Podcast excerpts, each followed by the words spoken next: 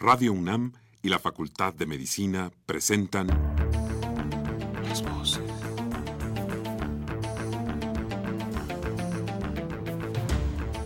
Voces. Las voces.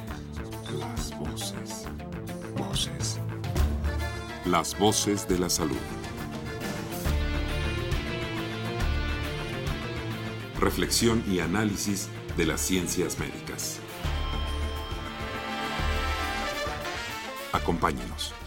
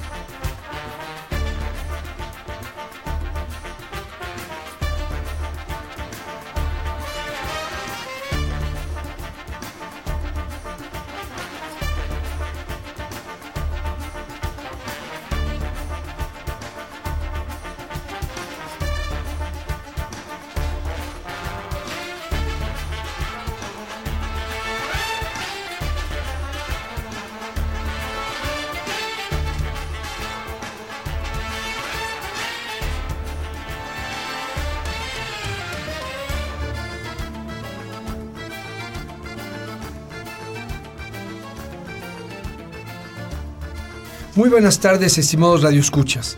La Facultad de Medicina de la Universidad Nacional Autónoma de México y Radio UNAM tiene el agrado de invitarlos a que nos acompañen en su programa Las Voces de la Salud. Soy el doctor Eduardo González Quintanilla y el día de hoy para hablar de daños y cuidados de la piel expuesta al sol. Se encuentra para, para hablar de esto con nosotros la doctora Ivonne Arellano Mendoza. La doctora Ivonne Arellano Mendoza es médico cirujano por la Facultad de Medicina de la Universidad La Salle, es dermatóloga, tiene un posgrado en su especialidad en dermatología oncológica y cirugía dermatológica en el Hospital General de México, doctor Eduardo Lisiaga. Cursa la maestría en educación también en el mismo hospital y es jefe del servicio de dermatología en el Hospital General.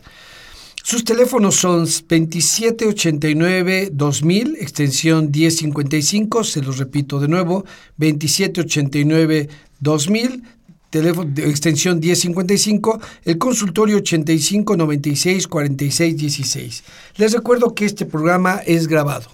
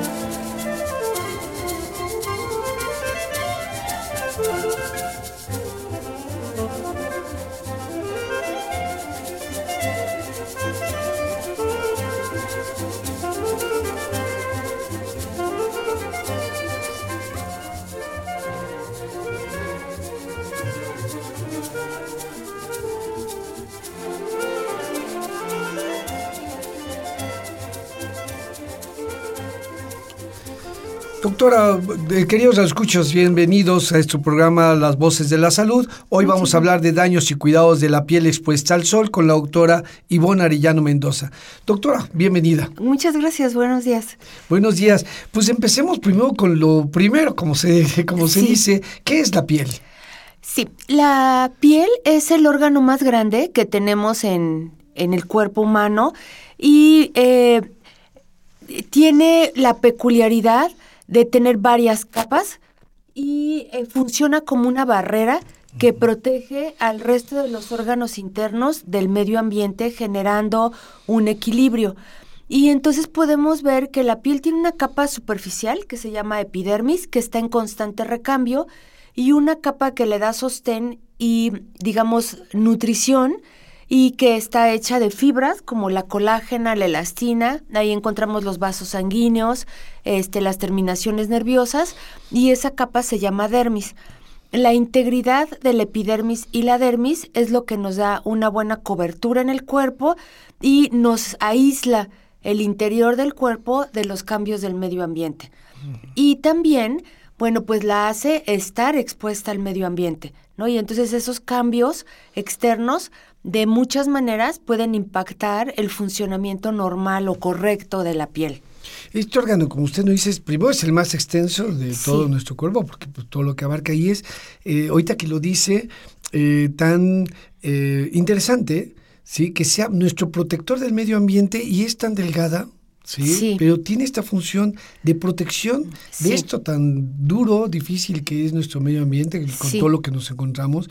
Y este órgano tan delgado nos protege de él. ¿Cómo lo hace? ¿Cuál, qué, es lo que hace la piel para protegernos? ¿Y cómo lo hace siento tan delgada para hacerlo? Sí. Tiene varias propiedades. La capa más externa de la piel se llama capa córnea y son células este, o estructuras, para que sea más coloquial, que están fuertemente adheridas unas con otras y se hacen eh, una barrera impermeable, de tal manera que los químicos, eh, eh, algunos fluidos, la mayor parte de los gases que tocan la piel no penetran en nuestro cuerpo, pues produce una barrera. Además, esta misma bueno, capacidad de circulación de diferentes vasos sanguíneos que se pueden hacer pequeños y que haya poca circulación o grandes o dilatarse y que se pueda perder calor, también nos ayudan a la regulación de la temperatura, por ejemplo. Sí, otra cosa muy importante es que en la epidermis se alojan unas células que se llaman melanocitos porque la piel en sí no tiene color propio, sino que ese color viene de los melanocitos que genéticamente están programados para producir mucha melanina, que es la sustancia que da el color a la piel, o si poca tiene Mucha melanina se es más oscura. Exacto. Y si tiene poca melanina se es más claro. Así es. Y entonces eso es algo que es en estos días crucial para todos nosotros porque nos protege de la luz y del daño producido por la luz del sol. Eh, antes se pensaba que el daño cutáneo solamente existía por la exposición directa al sol y ahora se sabe que también puede ser por la luz indirecta y también en algunos casos algunas enfermedades de la piel que causan manchas oscuras se pueden agravar por la luz visible como la de los focos. Entonces, eh, realmente la piel tiene una función también muy importante en ese sentido, además de que es un órgano muy importante para relacionarnos con las otras personas, ¿verdad? Este, sentimos un abrazo o la temperatura, el calor, este, eh, la humedad a través de esto y pues tiene estas funciones también de no solo de protección, sino de estética, de relación, todo esto, ¿no? E-, eso es muy interesante porque entonces no solamente nos protege, sino nos, permite además esta vida social y natural, nos permite contactarnos con los demás, porque efectivamente a través de la piel podemos acariciar o sentir las caricias o la dureza de un material o la rugosidad, etcétera. Exactamente. Eh, o precisamente pues, protegernos, sentimos frío, la piel nos debe sentir frío y a protegernos ponemos un suéter, un abrigo, etcétera, o a quitarnos si, si, si, lo que percibe es calor. Y entonces, dentro de todas estas funciones que tiene la piel, eh, el color parece ser importante. Eh, ¿Cómo se determina o qué daños tiene cuando tiene mucha melanina? O sea, las personas de piel oscura, que va desde el negro a todas las tesituras hasta el muy blanco. ¿sí? Así es. Eh, es- ¿Sufren igual? ¿Sufren diferente? ¿Qué características tienen las pieles dependiendo de este color? Sí, antes solamente se tomaba en cuenta el color de la piel, pero ya desde hace algunas décadas se hizo una clasificación que- que se llaman fototipos cutáneos. Y entonces estos fototipos agrupan varias características que son muy importantes por- para nosotros como dermatólogos y en general también los oncólogos la utilizan mucho para valorar riesgos o dar pronósticos, ¿no? Y entonces estos fototipos también se llaman fototipos de Fitzpatrick, porque fue el doctor Fitzpatrick quien los diseñó, para eh, básicamente saber qué reacción tenían los pacientes a algunas terapias con luz ultravioleta que se utilizan para algunas enfermedades de la piel. Y entonces decían, bueno, ¿por qué algunas personas, si todas son de piel clara, ¿por qué algunas las metes a fototerapia y unas se ampollan y otras se broncean, ¿no? Y entonces decían, bueno, que hay que averiguar por qué es esto. Y entonces resulta que se tiene que tomar en cuenta el tono de piel, la, el color de los ojos, el color del pelo en forma natural, ¿no? Porque ahora, bueno, sobre todo las mujeres, pues ya no, sabemos, no nos acordamos de qué color teníamos el pelo, pero eh, entonces cuando se y la capacidad de hacer pecas, que bueno, el nombre correcto es efélides en medicina, pero se llaman pecas y la capacidad también para producir en algunos fototipos cutáneos este léntigos, ¿no? O sea, estas manchitas que aparecen por el sol. Y entonces, por ejemplo, una persona que es blanca, pero que además tiene los ojos azules y el pelo rubio, casi platinado, cuando se expone al sol, lo esperado es que no va a broncear, sino que nada más va a tener enrojecimiento de la piel, puede tener ardor, pero no va a broncear. Y en cambio, una persona que tiene el mismo color de piel, pero a lo mejor tiene el pelo negro y los ojos negros, eh, en el momento en que se expone al sol, su piel va a tener un bronceado claro. Puede también tener enrojecimiento, pero sí logra algo de bronceado. Y entonces las pieles que ya son más oscuras de color, entonces generalmente se asocian con pelo negro, los ojos más oscuros, cafés o negros, no tienen esa tendencia a ser pecas y son un poco más resistentes a la exposición solar. Esto para nosotros es muy importante. La mayor parte de los mexicanos somos un Fitzpatrick. Bueno, estos colores claros son el 1 y el 2, y luego los colores intermedios se llaman 3 y 4, y ya los tonos más oscuros, como usted decía, de la piel negra, ya son 5 y 6, ¿no? Entonces, los tonos que predominan en nuestra población son el 3 y el 4, que es, es lo que la gente le llama, somos morenos claros, nos exponemos al sol Sí. y bronceamos, pero si eso da la, la idea como falsa de que como no nos enrojecemos y no nos quemamos, entonces no tenemos daño solar. Y el, el daño solar ocurre de diferentes maneras o en diferentes grados y se acumula en diferentes tiempos dependiendo del color de la piel.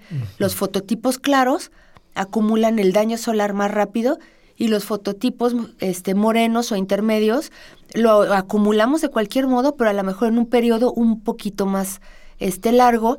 Y entonces eso es grave porque no nos damos o no cuenta o no percibimos ese daño tan agudo como lo perciben otras personas. Claro. Además, Pero de que sufre daño, se sufre daño y se Toda. acumula, solamente más rápido o más lento, pero este cúmulo de daño es, eh, ocurre de todas maneras, no importa Sí. el color de piel. Así es. Inclusive las pieles negras también eh, son susceptibles de daño acumulativo. Entonces aquí lo que podríamos decir es que hay dos patrones de daño de la piel por el sol. Uno, le podemos decir agudo, intenso e intermitente, ¿no? Que es el de los periodos vacacionales, ¿no? Que es clásico de que nos vamos a la playa o de fin de semana y desafortunadamente todavía hay personas que en dos o tres días quieren acumular un bronceado para que se vea que se fueron de vacaciones, ¿no? Y algunas otras personas, pues en forma accidental, se exponen este y tienen enrojecimiento de la piel, a veces quemaduras con ampollas, Ese es el agudo.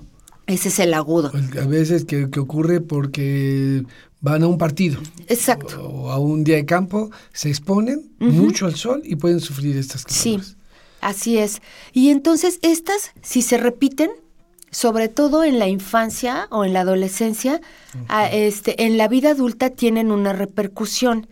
Sí, entonces sí es muy importante que hagamos todo lo posible porque los niños, los adolescentes, los adultos jovencitos, sí tengan ya una cultura de lo que nosotros llamamos fotoprotección. y, eh, y luego hay otro patrón que es el que es crónico y acumulativo. Este patrón crónico y acumulativo es, por ejemplo, de los marinos, campesinos, vendedores ambulantes, profesores de deportes, ¿no? Este atletas de alto rendimiento que hacen actividades al aire libre porque se asolean, digamos, moderadamente, pero todos los días. Y entonces, eh, a veces usamos este ejemplo que puede parecer un poco burdo, pero es como muy ilustrativo de lo que pasa con la piel. La piel es como un coche. Así como al coche le pones kilómetros de uso y llega un momento en que ya no sirve y lo tienes que cambiar, así la piel acumula horas de sol. Y entonces llega un momento en que esas horas de sol que podías tener ya se cumplieron y empiezas a tener manifestaciones por el exceso en la exposición a la luz. El drama es que el coche lo podemos cambiar, la piel no se puede cambiar por otra piel. Así es. Tenemos ahora tratamientos muy modernos este, que están disponibles en el Hospital General, en donde podemos revertir en forma parcial estos daños de manera que eh, podemos prevenir en forma muy efectiva enfermedades como las queratosis actínicas o el cáncer de la piel, siempre y cuando los pacientes estén dispuestos a observar lo que se llama fotoprotección, porque también hay una creencia de falsa y que ojalá y podamos hacer algo para cambiarla, de que las personas se ponen un protector solar en crema para poderse asolear, ¿no? Y entonces a cada rato nos hablan de, doctora, me voy de vacaciones a la playa y dígame qué protector me pongo para poderme asolear. Pues la, la respuesta categórica es no te puedes asolear, ¿no? Entonces, pero, pues bueno, uno entiende y hay cremas ahora de alta efectividad para proteger parcialmente el sol. No hay una crema que proteja al 100%, pero sí disminuye la cantidad de rayos este, o de daño que se puede hacer también en función de otros parámetros como el horario o la cantidad de sudor que tenemos o si se estuvieron tallando el filtro, etcétera. Pero en general, las estrategias de fotoprotección es, uno, no exponerse en forma intencionada al sol. O sea, si usted puede caminar por la sombra, siempre es mejor caminar por la sombra que caminar por el sol. Si usted puede este, viajar en su coche temprano, entre las 7 y las 10 de la mañana, es mucho mejor que si usted se va a las 12 del día, este, de 12 a 3, ¿no? Entonces hay que ser eh, no exponerse al sol en forma intencionada. Dos, si no se puede evitar, por lo menos evitar las horas pico, que son entre las 11 y las 4 de la tarde.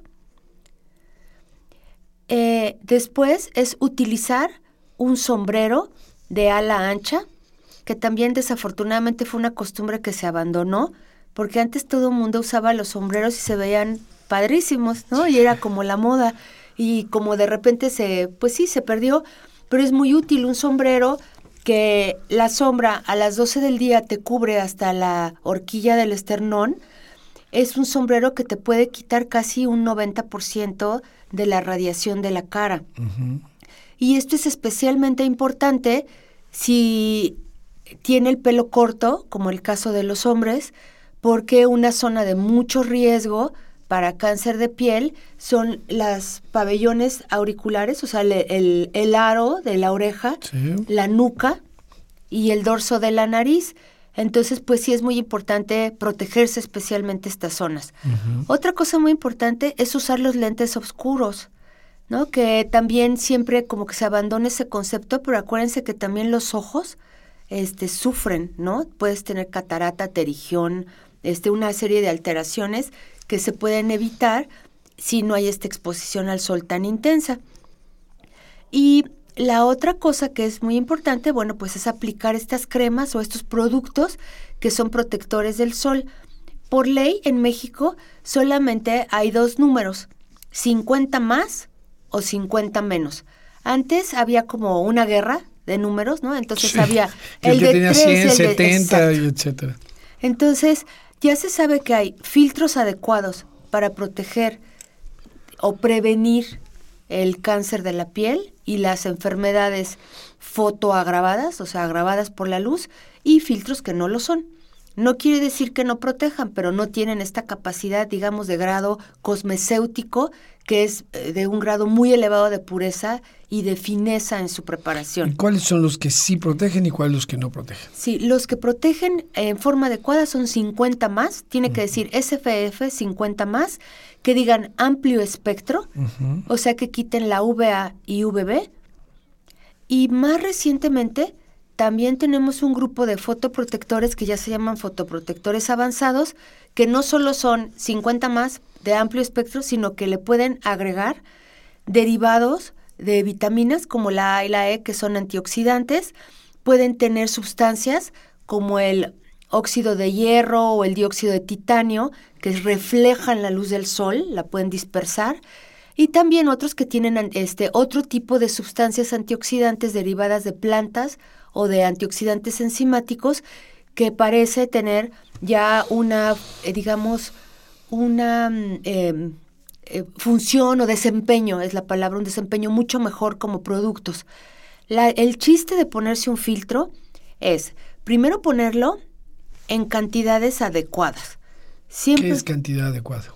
Sí, es más o menos una cucharada sopera, que son como 5 mililitros por cada región. Entonces tiene que ponerse un poco en la mano, dispersarlo en las manos y luego ponerlo en forma homogénea. Generalmente los filtros dejan como una capita blanquecina y entonces las personas dicen, no, me lo voy a tallar para que se distribuya. Y no es así, se deja esta capita blanquecina uniforme y esperamos unos minutos y esa capa se absorbe en la piel, bueno, se uniforma con la textura de la piel y ya no se ve tan blanca. Y entonces se tiene que poner en forma uniforme, sobre todo toda la cara, ya dijimos bordes del pabellón auricular, muy especialmente en la boca, sobre todo en niños que juegan fútbol o que están al aire libre, hay que poner bien en las orejitas, este, el dorso de la nariz, los, las regiones de las mejillas y los labios como los jugadores de fútbol americano que han visto que se ponen este estas eh, cintas negras. Sí. Entonces eh, aquí bueno pues no se utiliza eso, pero sí se pueden usar estos filtros en barra, ¿no? Entonces en forma adecuada y cada fabricante dice en su etiqueta cada cuándo tienes que replicar su producto. Normalmente se aplican cada cuatro horas mientras haya luz de día una capa arriba de la otra. Eh, para las personas que quieren estar con el aspecto de maquillaje o no verse tan blancas, ya tenemos también protectores solares que tienen color. Entonces se pueden utilizar en lugar del maquillaje, ya arriba poner un polvo translúcido o así. Y hay otras cosas que son importantes, que es, ya tenemos el factor de protección, ya sabemos que está adicionado con estos compuestos de alto desempeño, y ahora lo que podemos hacer es escoger cómo lo quieren porque sobre todo los señores son muy difíciles para ponerse el filtro. Y entonces se les hace grasoso, les brilla la cabeza, no quieren, este, les mancha la ropa, etcétera. Entonces ya hay filtros en loción, en gel, en crema, este, dispersables en aerosoles, o sea, ya realmente no hay un pretexto de que el filtro no le gusta cómo queda para no utilizarlo. Y entonces lo importante es eso, utilizarlo cada cuatro horas mientras haya luz de día si van a estar expuestos al sol o se meten a nadar o hay mucho sudor, entonces reaplicarlo. Por ejemplo, los jugadores es muy importante que lo apliquen otra vez, por ejemplo, en el medio tiempo, ¿no? Aunque no hayan pasado las cuatro horas. Aunque no hayan pasado las cuatro horas, si sudaron mucho, pues ese filtro ya se lavó con el sudor y lo recomendable es volverlo a aplicar. Ahora, otra cosa que es muy importante y que a veces pasa desapercibido es el utilizar ropa especial. Eso iba a decir, también hay ropa que se está promocionando, difundiendo, que tiene, cualquier ropa nos protege o efectivamente tenemos que utilizar esta ropa que es protectora de, este, de los rayos UV, etcétera. Fíjese, antes metían a los niños a nadar con camiseta de algodón, ¿no? Las famosas estos pools de t-shirts, de camiseta, camiseta de algodón. Una camiseta de algodón seca tiene un factor de protección de 6 y mojada de 4. O sea, nada. ¿No? Entonces, si van a utilizar ese tipo de prendas, tendrían que poner primero el protector solar y arriba la camiseta. Y si quieren utilizar, por ejemplo, que el niño no le gusta ponerse el filtro o el adolescente que no está tan convencido, efectivamente hay prendas de diferentes marcas que tienen un factor de protección de 50, a veces a estas sí más altas de 70, 80 son muy efectivas y entonces ya nada más se pone el protector solar en las manos. En las áreas descubiertas. En las áreas descubiertas. Yo he visto muchos jugadores de fútbol que están dando muy buen ejemplo porque sus prácticas, por lo menos de entrenamiento, sí los he visto con la camiseta antisolar abajo y arriba la camiseta de su equipo, ¿no? O las mallas estas que son especiales para las piernas igual.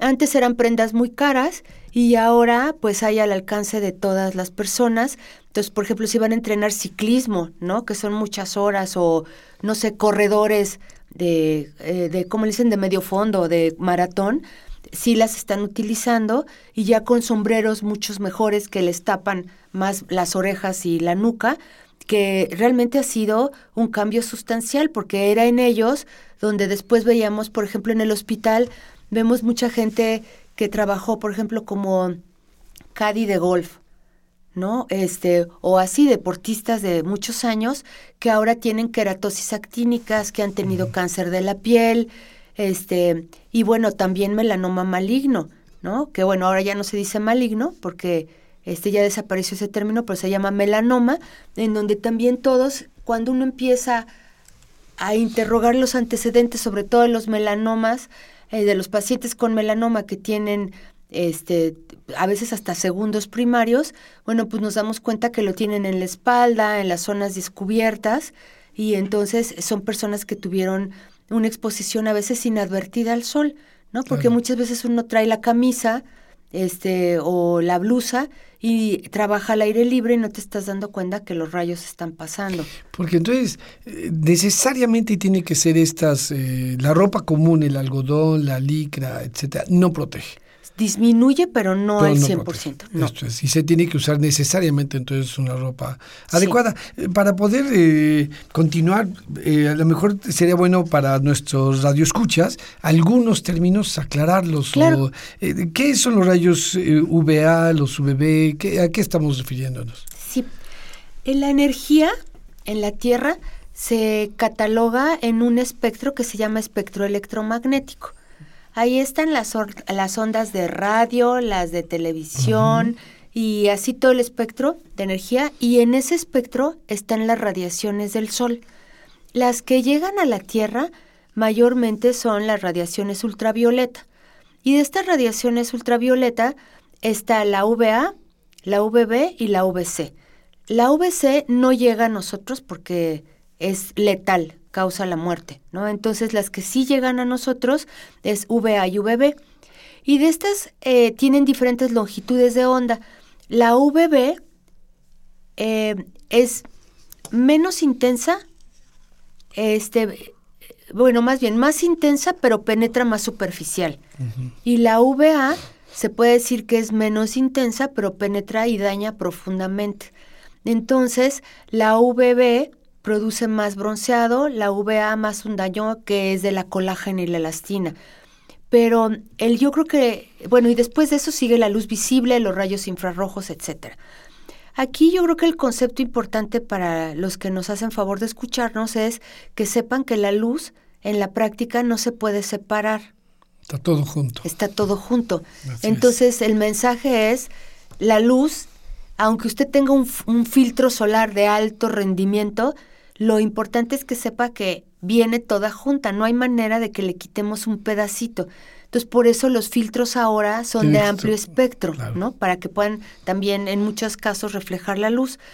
Pero causa un daño que ya es crónico, sí es acumulativo y crónico.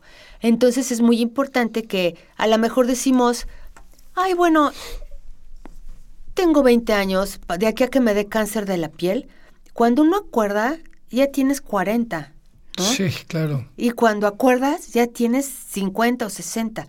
Ahorita lo que nos está alarmando muchísimo es que el cáncer de la piel lo estamos viendo en personas muy jóvenes, alrededor de los 40, 42, 45, cuando antes veías un paciente joven con cáncer de piel y le hablabas a todo mundo para que vieran como lo excepcional del caso, ¿no?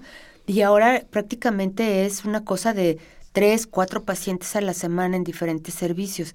Y es por estos cambios en el estilo de vida. Entonces, no hay ninguna regla que diga que no te diviertes en la playa a las 7 de la mañana, Claro. ¿no? O a las 4 de la tarde. Entonces, como que podemos ir cambiando ese concepto de no es que no puedas ir, pero si vas, no te expongas en esas horas pico, ¿no? Y en esas horas pico, pues podrías aprovechar para ir al museo, comer, este, descansar, no sé, adentro en la palapa, en, o- y utilizar tus medidas de protección y podrías este como disfrutar de ese tipo de recreación, ¿no? No es que esté prohibida, pero sí y sobre todo la gente que hace deporte es muy importante de verdad que esté que lo haga temprano. Este, la verdad es eh, muy loable que ahora he visto que todas las universidades este, y diferentes como eh, instituciones educativas han cambiado mucho este, la hora en que organizan sus carreras, ¿no? Las carreras ahora empiezan a las seis y media, a las siete de la mañana, que es lo ideal. Y muchas veces vemos que los corredores hasta empiezan a calentar o salir de la meta de, de noche, ¿no? Con obscuridad. Y se divierten muchísimo, no tienen tanto como desgaste y por supuesto pues se ahorran todo eso del sol, ¿no? Sí, pero y es un cambio realmente que tendría que impactar y ser eh, cultural, social, Sí. mucho más grande por una razón. Porque la verdad es que los partidos, los, eh, los clubes deportivos de fútbol, de americano, eh, de atletismo, etcétera, privados y públicos, lo hacen en horas pico.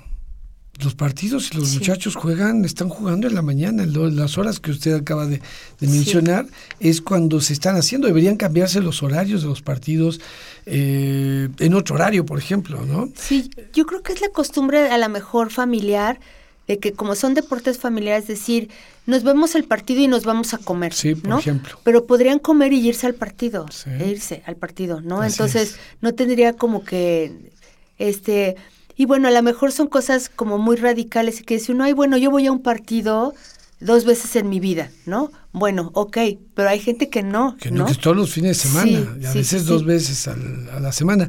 Eh, de- do- dos cosas. Una, eh, pero nos decía que también la luz, eh, cuando no solo la exposición directa, sino también la indirecta hace daño. Todo esta, ahorita que dijo esto de la palapa, también la palapa tendríamos que protegernos, ¿no? Sí. Porque hay un daño aún con esta resolana que le llamamos. Sí, porque la arena refleja la luz, el agua, este, las superficies claras reflejan la luz.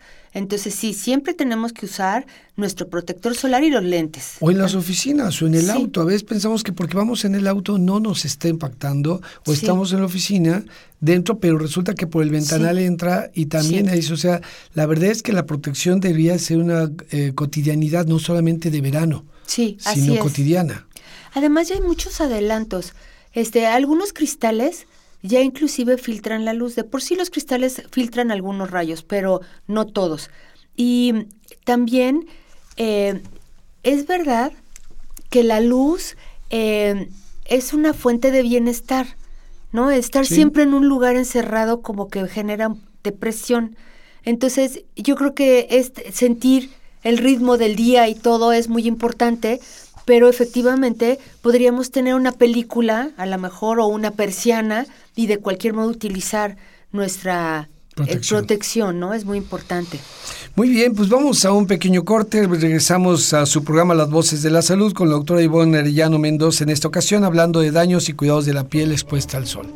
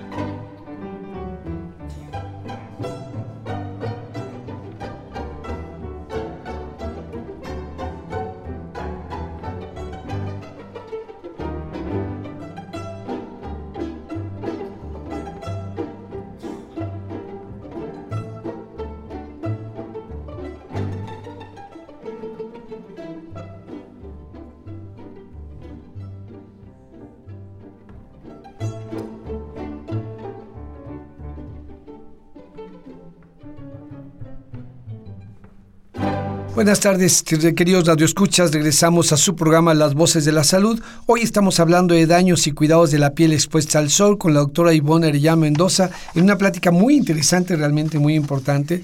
Hablábamos hace unos momentos de estos cambios culturales que tendríamos que estar teniendo en relación a la protección de nuestra piel. Y me quedé con una pregunta para regresar eh, con el tema.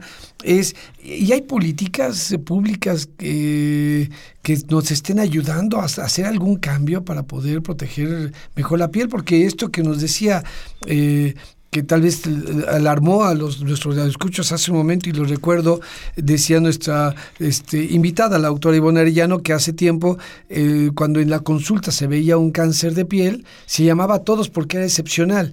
Y hoy se ve tres o cuatro a la semana en diferentes servicios. Sí, y en jóvenes. Sí, porque antes no era en esas edades que se presentaba, hoy se presenta también en jóvenes de 40 años, ¿no? Este, ¿Eso nos ha, impactado políticas que nos estén ayudando a evitarlo? Sí, em, hay eh, varias eh, tendencias. En primer lugar, eh, sí ha habido un cambio en el sentido de que muchas actividades físicas en muchas escuelas se están realizando temprano. Entonces, en los entrenamientos de fútbol, así una serie de cosas este, en forma importante temprano o en lugares cubiertos, que esa es otra estrategia pues importante, ¿no? Eh, por ejemplo, hay muchas albercas que ahora son cubiertas en todos los gimnasios y eso pues ha sido de gran ayuda. Otra cosa que es muy importante es el conocimiento. Yo he visto en muchos lados este, ya folletos muy bien estructurados acerca de cómo protegerte del sol. Y hay asociaciones de eh, mayormente de oncología y de dermatología. También los pediatras han contribuido mucho a este desarrollo del conocimiento en las mamás de lo que debe ser protegerse del sol. Y varios, eh, pues estamos colaborando con estos días de la detección temprana de lesiones que puedan ser o precursoras de cáncer o ya cánceres que siendo muy pequeños tienen un tratamiento muy sencillo, porque el cáncer de la piel tiene muchas ventajas para su diagnóstico y es primero que está a la vista. Se ve, claro. ¿No? Este, dos, que se puede curar si es pequeño con cirugía, ¿no? Y a veces no tan pequeño, pero con cirugías la mayor parte de estos tumores se pueden resolver. Entonces hay dos tipos de cáncer, este, mayormente que nos preocupan. Uno es el que se llama cáncer no melanoma y otro que se llama melanoma. Entonces, eh, el melanoma, pues desde luego es el más agresivo. Generalmente son tumores pigmentados, o sea, que tienen color café o negro. Y hay una regla que se llama el ABCD del melanoma, que es una lesión pigmentada que parece un lunar. Si tú la ves asimétrica, o sea, que la quieres dividir con una línea imaginaria y en dos partes iguales y son diferentes, ese es un punto malo. Luego, el borde. Si el borde está bien definido y el lunar es completamente redondo, entonces, pues ese es un lunar bueno. Pero si tiene el borde como garigoleado o irregular, eso es malo. El color. Si es todo negro o todo claro, no es tan importante como un lunar que tiene partes claras, negras, cafés, rosas, este, así de diferentes tonos de color en un mismo lunar. Y la D es de diámetro. Cuando un lunar es más grande del tamaño de la goma de un lápiz, eso es 0.6 milímetros. Y entonces cuando tú juntas dos de estas cuatro características, es una lesión que amerita la valoración con un especialista. diríamos que en términos generales, los son feos, los lunares feos son un... hay que tener alarma. Sí. Si es bonito y pequeño, es eh, tal vez no tan alarma, pero repitamos entonces, eh, es un lunar que es asimétrico, o sea que si se parte imaginariamente a la mitad, son, son diferentes las dos mitades, tiene un borde irregular, ¿sí? Eh, tiene color no, no definido, sino no uniforme, no uniforme y es más grande que la goma de un lápiz. Eso es lo que la gente tiene que ver. Ponerse listo. Ponerse lista porque eso puede tener, hay que llevar con un especialista. Sí, que llevar con un dermatólogo. Con un dermatólogo un dermatoncólogo, este, un oncólogo, que por supuesto están súper entrenados para también este diagnóstico, y en general todos los médicos pueden distinguir un lunar este benigno de uno que pueda ser displásico, ¿no? O que tenga datos ya de ser un tumor maligno. Este, y sí es muy importante, y me faltaría mencionar nada más la E, que es de evolución. Entonces, si tú ves que un lunar crece, cambia, se inflama, te da comezón o hay ardor, o sea, algo en su evolución que cambió. No normal.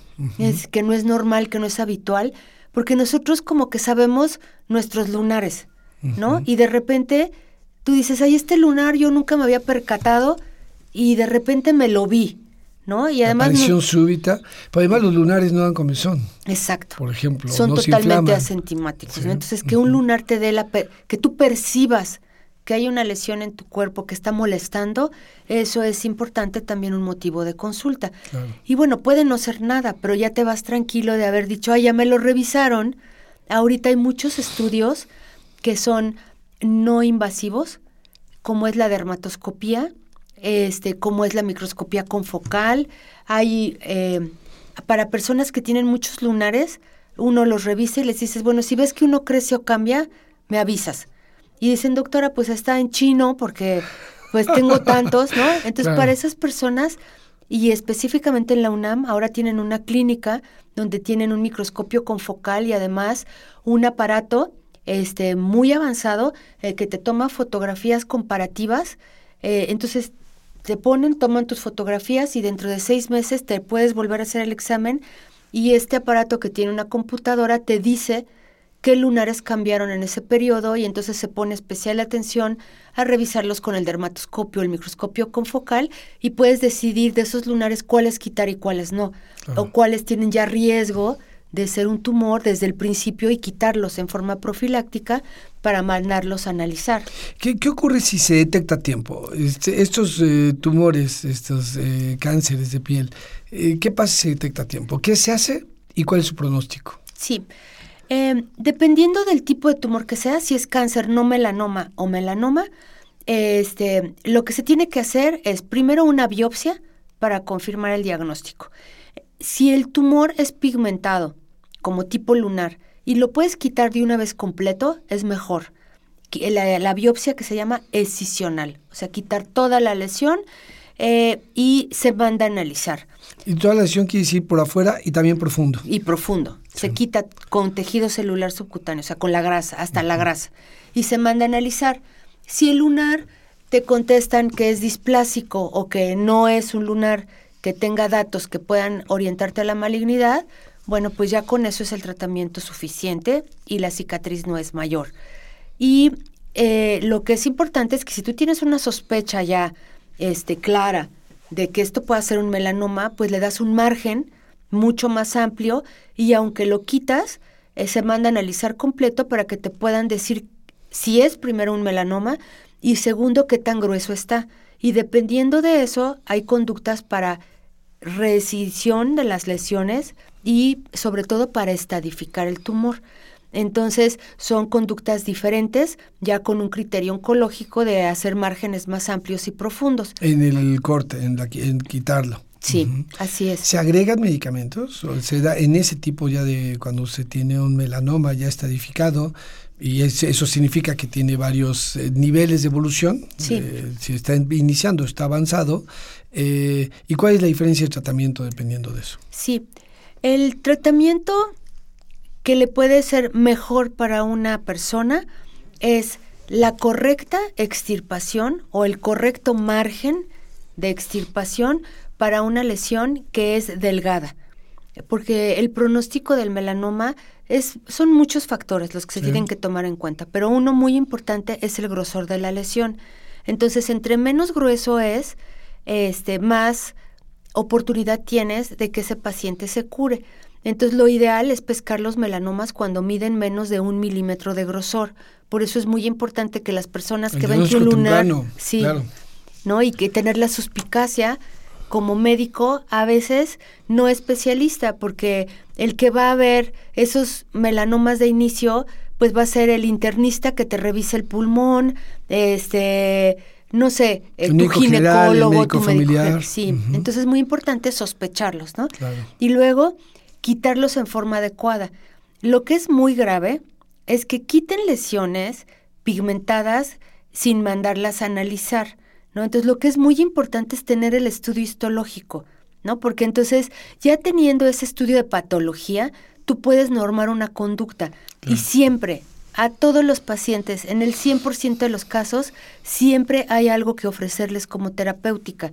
Entonces algo muy importante es que no se desanimen ni digan, ay, es que como ya me salió este tumor ya no voy a hacer nada. Es muy importante que se traten, Claro. que vayan a los hospitales, que se les dé un tratamiento con un criterio ya multidisciplinario de varios especialistas, porque para cada etapa hay tratamientos diferentes. En algunos, que es lo que nosotros quisiéramos, es que todos los, todos los tumores pudieran curarse con cirugía. Eso sucede en etapas tempranas que ya no están de acuerdo o ya no se pueden tratar con cirugía, pues siempre se puede recurrir este ahora a medicamentos pues biológicos, hay quimioterapias, hay radioterapias, hay una gran cantidad de recursos terapéuticos para ayudar a un paciente. Entonces, este se le trata y se le acompaña a lo largo de toda su enfermedad. El, el papel del dermatólogo, por supuesto, estamos más enfocados a la detección, prevención este, de todos estos tumores y hacemos mucho esfuerzo en que se difunda el conocimiento de lo que es la fotoprotección. Pero estamos perfectamente capacitados para tratar cáncer no melanoma y melanomas tempranos. Claro. Pero los melanomas este, avanzados o de un grosor ya más, que, Profundo. más profundo, pues son de la competencia del oncólogo.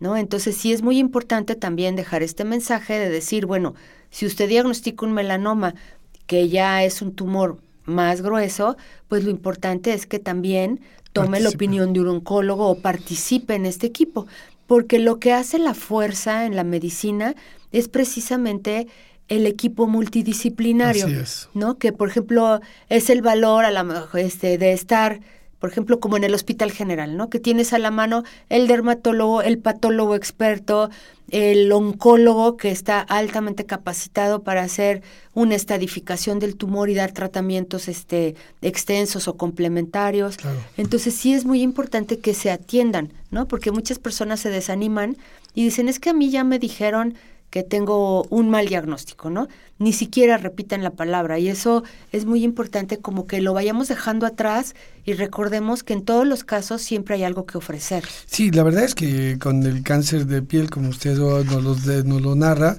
pues es algo importante, pero también esperanzador. El Claro. mensaje es eh, de hay cosas que hacer. Claro, siempre. Y siempre se puede tener muchísimo éxito para una buena. Pero ¿qué otros datos, aparte de este importantísimo de, de la- del cáncer de piel, qué otras eh, manifestaciones, problemas genera la exposición al sol en nuestra piel aparte del, de- del cáncer? Bueno, hay unas lesiones que se llaman queratosis actínicas, que las queratosis actínicas eh, se diagnostican también por, porque las ves, pero a veces también por palpación. Y entonces, queratosis quiere decir rasposo. Y actinos, actinos es, es, es sol, ¿no? Es la, la etimología. Y entonces son pequeñas plaquitas o, o zonas rasposas, enrojecidas de la piel que está expuesta al sol. Entonces puede aparecer mayormente en la cara, como les decía, las orejas, el dorso de las manos y antebrazos, la B del escote. Y estas eh, lesiones son marcadores del daño que ya acumuló la piel. Y entonces, al acumular este daño, eh, ahora se ha dado el término de campo de cancerización. Entonces, el daño no es nada más lo que ves en la queratosis, sino que está en toda la zona expuesta. Y entonces, con los años, estas lesiones pueden progresar y hacerse tumores, pueden marcar la aparición de otros tumores no melanoma y así. Y otras lesiones que, bueno, estas queratosis actínicas, hay tratamientos. Si son pocas lesiones focalizados, como congelarlas con crioterapia, este, o ponerles 5 fluoruracilo tópico, este, focalizado.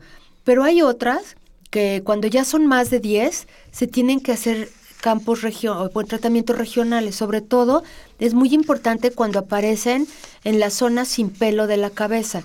Entonces, las personas que tienen calvicie este, se tienen a fuerza que estar revisando y sobre todo usar el filtro y el sombrero para que no aparezcan estas lesiones.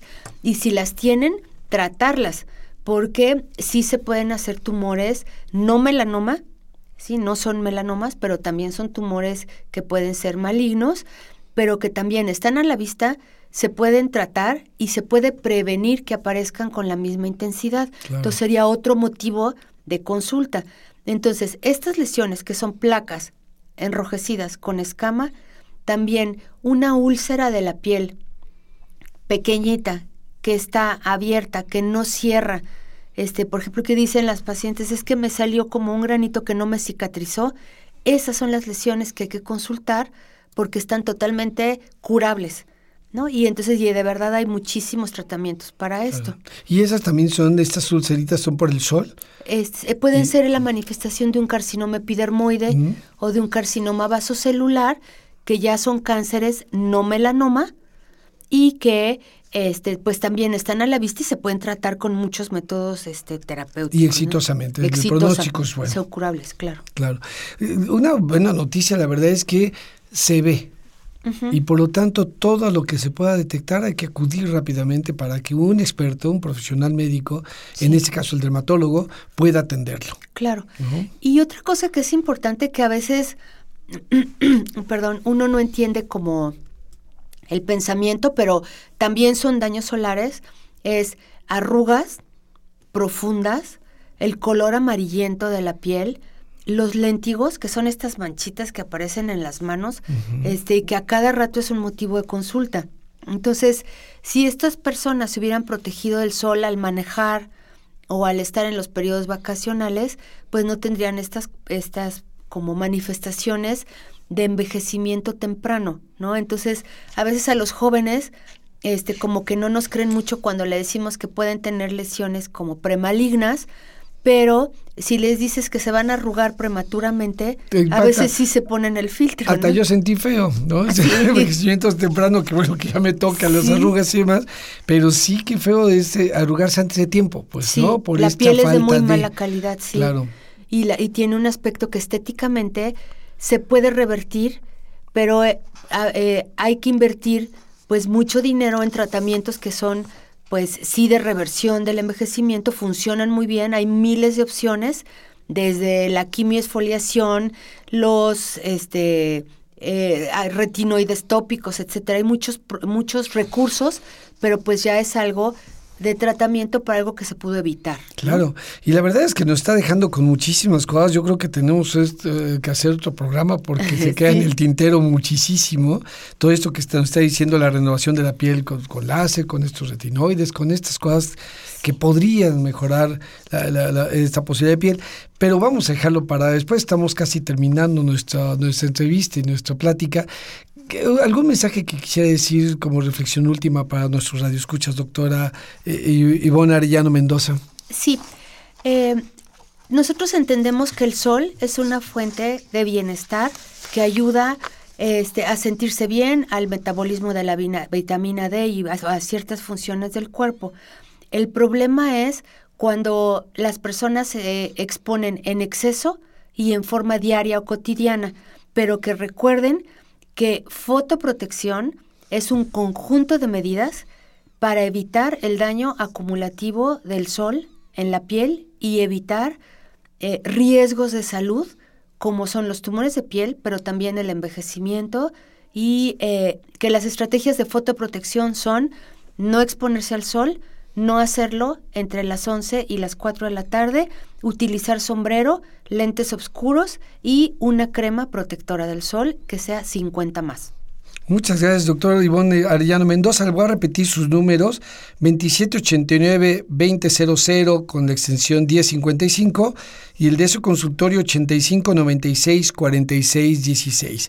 Como hace rato también nos dijo la doctora, la Universidad Nacional Autónoma de México tiene tres actividades sustanciales. Una es la generación del conocimiento eh, con la investigación, la otra es la formación de los profesionales que necesita nuestra sociedad y la tercera, muy importante, la difusión de la cultura y de ese conocimiento. Este programa tiene esta función, difundir el conocimiento como en este caso, pero usted, querido Radio Escucha, es quien cierra este círculo al comentar y platicar de esta información con sus familiares, amigos, vecinos. Platíquelos con ellos lo que escuchó aquí en su programa Las Voces de la Salud. Esta fue una coproducción de la Facultad de Medicina y Radio UNAM, a nombre del doctor Germán Fajardo Dolci, director de la Facultad de Medicina, y de quienes hacemos posible este programa. En la producción y realización, la licenciada Leonora González Cueto Bencomo, la licenciada Erika Lamillo Santos, en, en los controles, nuestro querido operador, y en la conducción, el doctor Eduardo González Quintanilla. Les agradecemos su atención. Radio UNAM y la Facultad de Medicina presentaron